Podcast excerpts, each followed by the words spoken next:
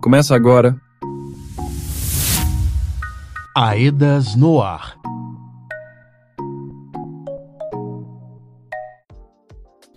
Olá, boa noite. Por aqui, Lucas Jerônimo. Bem-vindo você que nos ouve pelo rádio, bem-vindo você que nos ouve a qualquer hora pelas plataformas digitais. Fique com a gente porque a partir de agora você fica bem informado sobre o processo de reparação de danos causados pelo rompimento da barragem da Vale em Brumadinho há quase cinco anos, em 2019. Este é o Aedas no Ar um programa da Associação Estadual de Defesa Ambiental e Social de Minas Gerais, AEDAS, que trabalha ao lado dos atingidos e atingidas pelo desastre crime como assessoria técnica independente.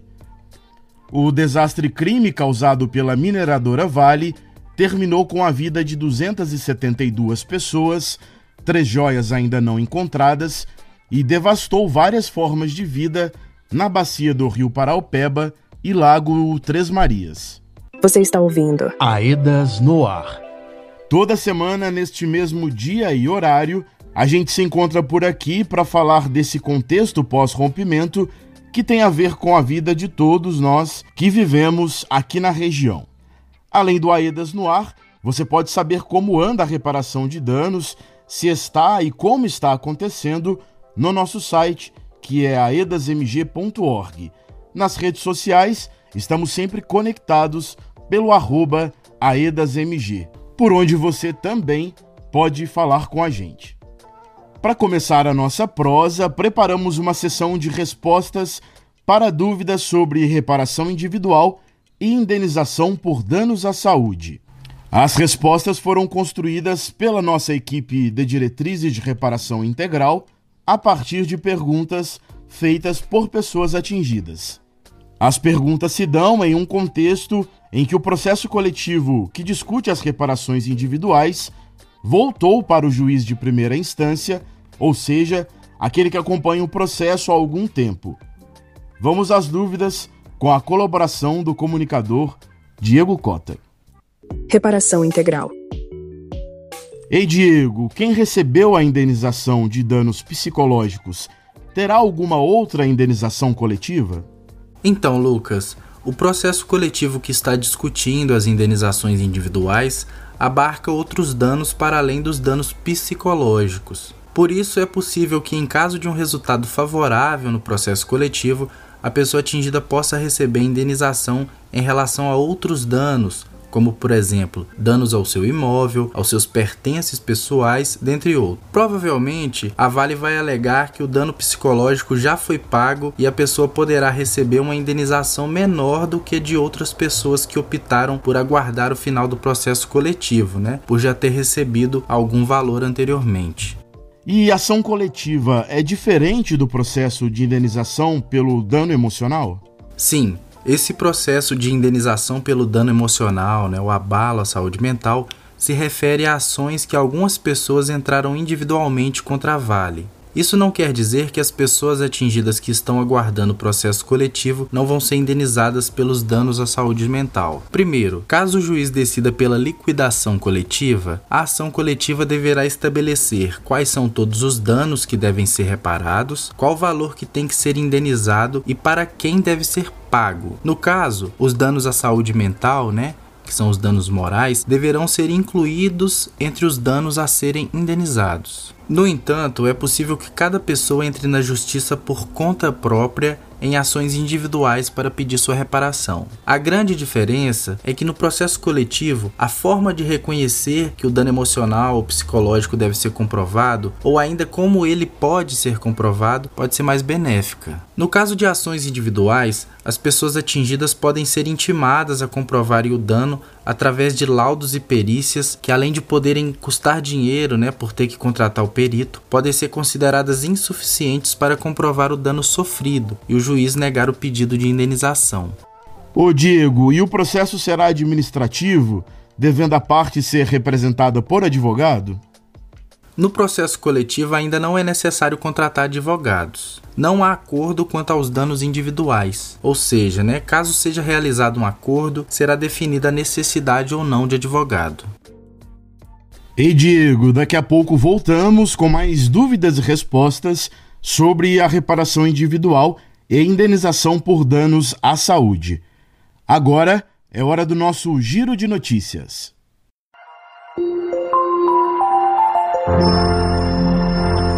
Giro de notícias.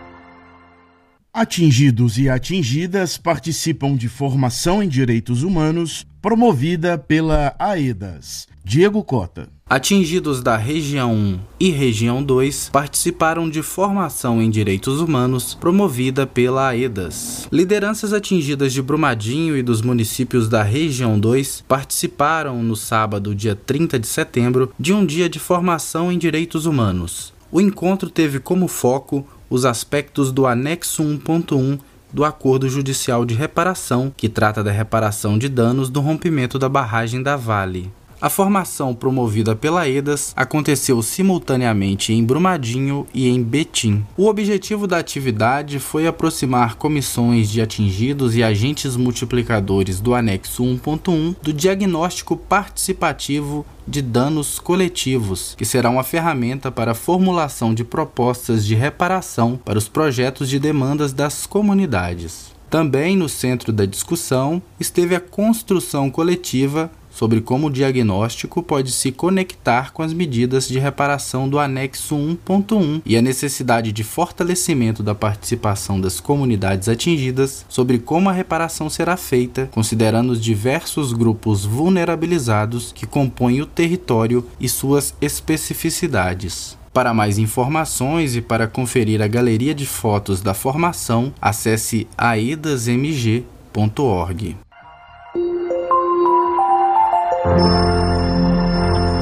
Giro de notícias.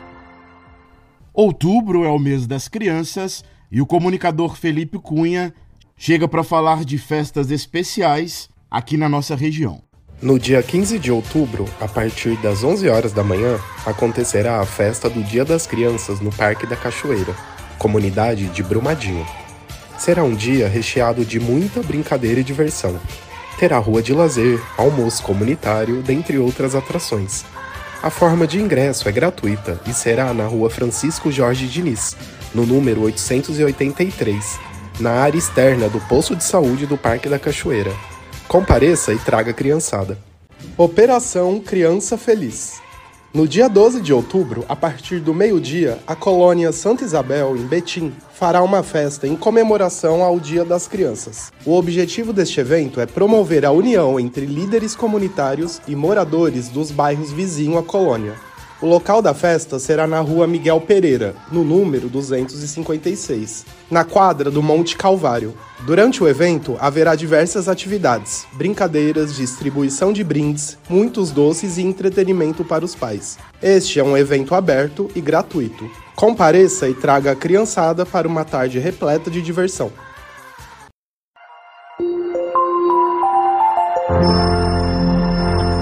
Giro de notícias. Acordo Judicial.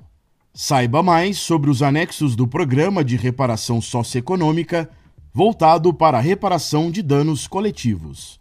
Informações com Valmir Macedo. Muito se fala dos anexos do Acordo Judicial de Reparação, assinado em fevereiro de 2021. São mais de 37 bilhões de reais que devem ser pagos pela empresa poluidora Vale para ações de reparação. Mas afinal, o que são os anexos do acordo? Os anexos do acordo são medidas de reparação, ou seja, ações com recursos, atores e fluxos de participação diferentes. Um deles é o anexo 1, o Programa de Reparação Socioeconômica. O anexo 1 é uma espécie de guarda-chuva que reúne medidas voltadas para a reparação social e econômica dos territórios atingidos.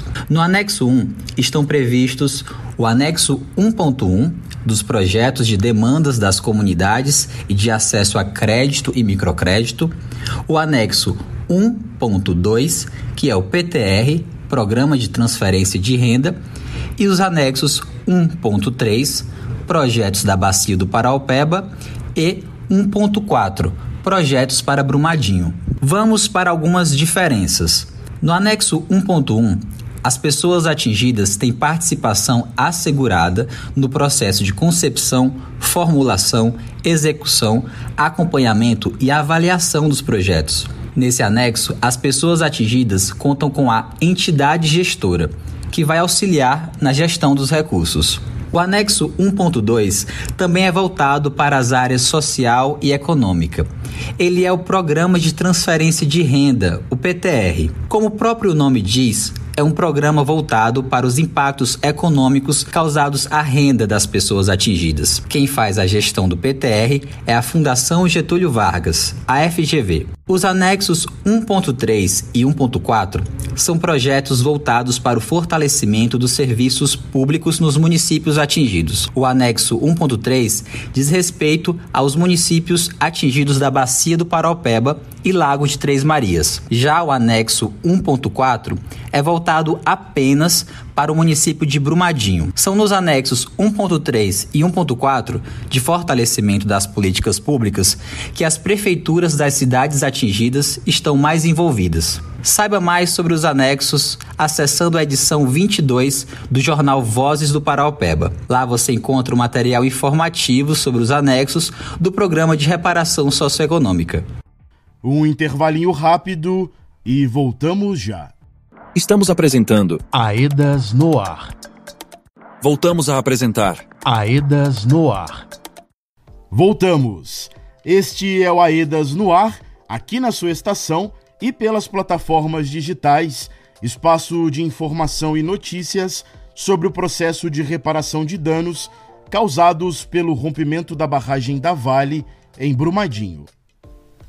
Eu sou Luca Jerônimo e a gente se encontra por aqui toda semana, neste mesmo dia e horário. Anote aí.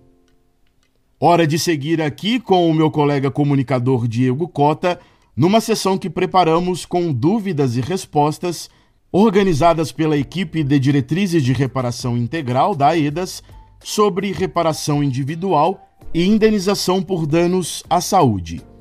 Seguimos nessa. Ei, Diego, todos os atingidos vão receber indenização? Se o juiz decidir pela indenização coletiva, o processo ainda vai apurar quais danos vão ser indenizados, quem recebe e qual valor. Depois de concluída essa fase é que começa a fase de receber o dinheiro. Né? Por isso a luta é importante, porque é onde vai ser definido quem vai ser indenizado e como vão ser pagos os danos sofridos. E a indenização coletiva é a mesma indenização que os atingidos entraram na justiça, Diego? Então, Lucas, a ação que você entra por meio de um advogado é chamada de ação individual. A indenização individual no processo coletivo é a que está sendo disputada na Justiça pelo Ministério Público de Minas Gerais, Ministério Público Federal e Defensoria Pública de Minas Gerais contra a Vale. Assim, a pessoa não precisa entrar na justiça, pois ela já está sendo representada por essas instituições. Na prática, as duas servem como meio de reparar os danos do rompimento. Porém, na ação individual, são as próprias pessoas atingidas que têm que provar os danos que sofreram, podendo ter que contratar até perito para fazer um laudo técnico para comprovar o seu prejuízo e gastar dinheiro com isso e também com o advogado. E mesmo para quem entrou pelo fórum, as ações serão decididas tipo coletiva ou individual? Lucas, para quem entrou com ação individual, a decisão será feita pelo juiz caso a caso e não de forma uniforme pelo juiz da ação coletiva. Para participar do processo coletivo, é importante verificar os regramentos sobre pedir a suspensão do seu processo individual antes que seja proferida a sentença do juiz. E quem entrou com uma ação individual pode se beneficiar de uma ação coletiva? Então, Lucas, pode sim se pedir a suspensão ou desistir da ação individual antes que o juiz decida, ou ainda poderá se beneficiar das conquistas dos direitos que não foram tratados em sua ação individual, como por exemplo, se a pessoa foi indenizada apenas pelo dano à saúde mental, mas teve o dano em seu imóvel e isto for reconhecido na ação coletiva. É isso. Dúvidas respondidas. Valeu, Diego. Valeu, Lucas. E lembrando que essas perguntas e respostas estão lá no nosso site aedasmg.org. Você está ouvindo Aedas no Ar. É hora de mais notícias, é hora do nosso giro.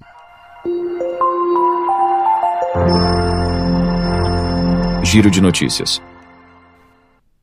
Festividade tradicional de Brumadinho é reconhecida por relevância cultural. Felipe Cunha. O Jubileu de Nossa Senhora das Mercês é reconhecido por sua relevância de interesse cultural, sendo uma das festividades mais tradicionais do município de Brumadinho, com uma história de mais de 200 anos de celebração. O Jubileu é popularmente conhecido como a Festa do Tejuco, devido à sua localização na comunidade. A festa do Jubileu faz parte do calendário municipal de Brumadinho, pois Nossa Senhora das Mercês, além de ser a padroeira da comunidade do Tejuco, também é a padroeira do município. Essa atividade religiosa desempenha um papel crucial no impulsionamento do turismo na região, atraindo em média 2 mil pessoas e fortalecendo a geração de renda local. A importância da festa de Nossa Senhora das Mercês se estende a nível estadual, pois foi oficialmente reconhecida como de relevante interesse cultural no estado de Minas Gerais. Esse reconhecimento foi obtido através da aprovação unânime da Lei nº 24.468, de 26 de setembro de 2023. A festa desse ano ocorreu entre os dias 15 a 24 de setembro e representou um momento de grande importância para toda a comunidade, celebrando sua história, ancestralidade, espiritualidade e cultura. Marco Antônio, morador da comunidade do Tejuco, participou do jubileu e proferiu uma saudação. Viva a comunidade do, Tejuco! Viva Nossa Senhora das Mercês! Viva nossas serras e nossas águas! Viva nossa história e nossa cultura! Patrícia Souza, da equipe de Patrimônio, Cultura, Lazer e Esporte da AEDAS, explica a importância do reconhecimento dos bens culturais e qual a diferença do tombamento, registro e inventário de bens culturais. O reconhecimento dos bens culturais é importante para é, impedir a destruição e também que haja a preservação para as futuras gerações é, desses bens e aí, nesse sentido, o IFMG, que é o Instituto Estadual do Patrimônio Histórico e Artístico de Minas Gerais, diferencia os instrumentos de reconhecimento desses bens culturais. E quais são essas diferenciações, Patrícia? É, são três instrumentos: são o tombamento, é, o registro e o inventário de bens culturais. No caso do tombamento, é, é um instrumento de reconhecimento e proteção do patrimônio cultural é, de natureza material, ou seja, né, esse instrumento protege é, os bens que, que são de natureza material, no caso de conjuntos arquitetônicos, objetos, é, conjuntos paisagísticos também, e locais também que sejam relevantes culturalmente para determinado grupo de pessoas. E o instrumento de registro é para proteger quais bens? No caso do registro, é, é, outro instrumento também, e nesse caso é instrumento de reconhecimento é, do patrimônio cultural de natureza imaterial, ou seja, né, são as tradições, é, as formas de expressão, as celebrações, as práticas e rituais, é, práticas artesanais também tradicionais, feiras, mercados, entre outras expressões também que representam a cultura de um povo. E o inventário de bens culturais? Ele visa qual conhecimento e se insere em quais contextos? O inventário de bens culturais visa o conhecimento é, e o cadastro de bens culturais, que são também tanto de natureza material quanto imaterial, é, de Minas Gerais. E aí o inventário está previsto, inclusive, é, pela Constituição Federal e Estadual, é, e também nas atividades que são estabelecidas pelo IEFA para garantir esse inventário dos bens. Então, de forma resumida, o tombamento é o, é o tipo de instrumento utilizado para reconhecer é, e, a, e da proteção do patrimônio cultural de natureza material. É, e o registro já é utilizado para os bens culturais, né, ao reconhecimento e proteção cultural dos bens que são de natureza imaterial, como as tradições e as festas e celebrações. É, e no caso do inventário, já visa o conhecimento e o cadastro desses bens, tanto de natureza material quanto imaterial, é, do estado de Minas Gerais. E aí, é, com o estabelecimento de normas específicas do próprio IEFA para realizar esse cadastro.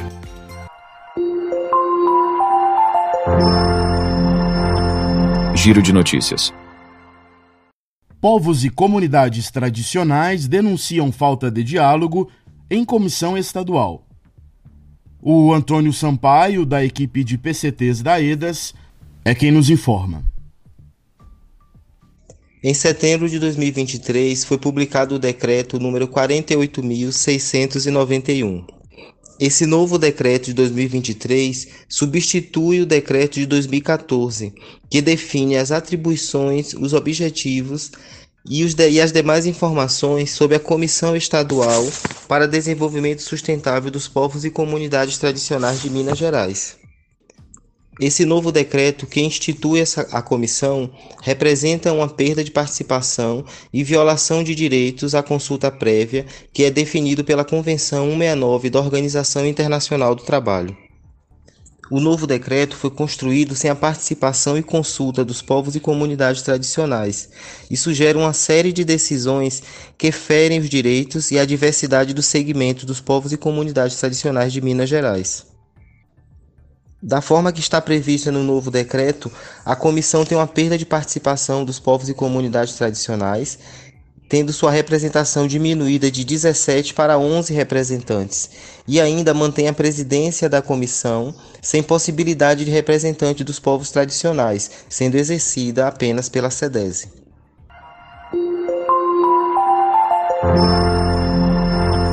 Giro de notícias.